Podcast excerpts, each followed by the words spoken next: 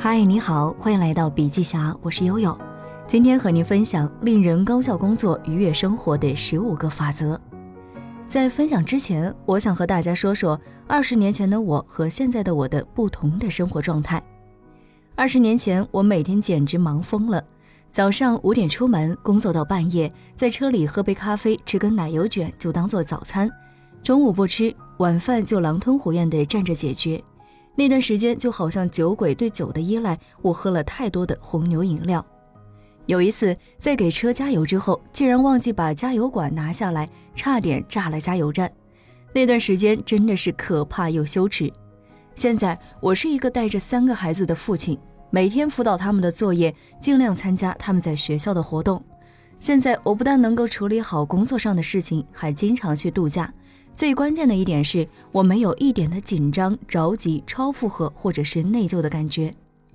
你一定想知道我转变的秘诀，这些方法其实来自于我对几千名各行业专家时间管理方式的调查。我非常愿意将这些秘诀和你分享。秘诀一：永别了拖延症。拖延往往不是因为你懒，而是你缺乏足够的动力。在制定目标或者是任务清单的时候，低估了未来情绪的力量。那习惯了拖延的我们还有救吗？答案是有的。拖延的克星之一是时间旅行。为了克服时间的不一致，我们必须和未来的自己斗争，从现在制定各种方案，战胜未来的自己。拖延的第二个克星是痛苦和愉悦。对于你总是拖延的艰难任务，想想你为什么要做它，甚至可以在脑海里面想想那个画面。做这件事情，我能获得怎样的乐趣呢？如果我不做的话，会感到什么样的痛苦呢？拖延的第三个克星是可靠的同伴。一位体育心理学家告诉我，预测一个人能否坚持一项锻炼的第一关键是看他是不是和别人一起做这件事情。这个人可以是学校里的一位学习伙伴，或者是一位时刻监督你、对你负责的好朋友。这个方法之所以有效，是因为当我们打破对其他人的承诺时，你会感觉到更糟糕。拖延的第四个克星是奖励和惩罚。我的一位朋友对他自己说：“只有他付清了信用卡的钱，才可以奖励自己买一双贵的鞋。”你也可以向你的朋友许诺。当你完不成目标的时候，给他们一百美元，或者无论多少钱，只要能够让你心疼就行。当你没有完成你的目标，他们可以把钱扣下来，或者是捐给慈善机构。拖延的第五个克星是向理想的自己进发。很多的情况下，我们逃避任务，是因为我们还没有描绘出一位自己想要努力成为的人。我们可以想象自己未来的理想样子。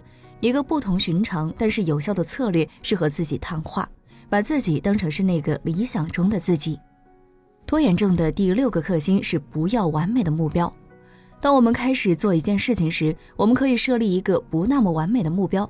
那个三公里的慢跑让你拖延，你就穿上运动服去外面跑一圈，这就足够好了。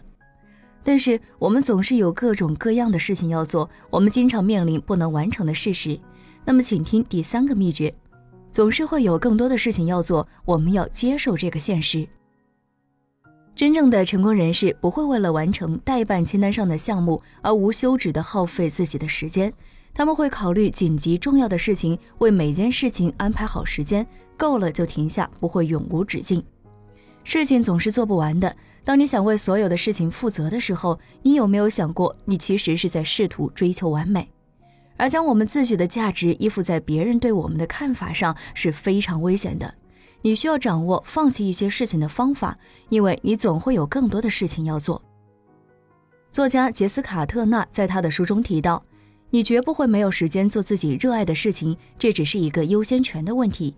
反思一下你是如何度过每一天的，然后将时间投入到你重视的事情上去。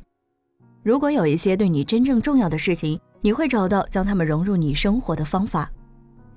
高效十五法则当中，着重介绍了二十个管理实践和提高生产率的方法，附送时间管理的一百零九条至理名言。追求美好的生活，不妨阅读原文，看看出色人士都是如何做的。好了，今天的分享就到这儿。如果您喜欢我们的文章，可以在文章末尾点赞或者是留言。我是悠悠，下期见。